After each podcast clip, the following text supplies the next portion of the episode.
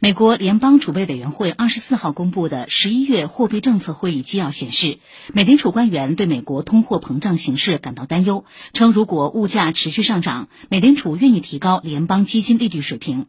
根据芝加哥商品交易所数据截至二十四号投资者预计美联储在明年五月前加息的可能性已升至百分之五十以上。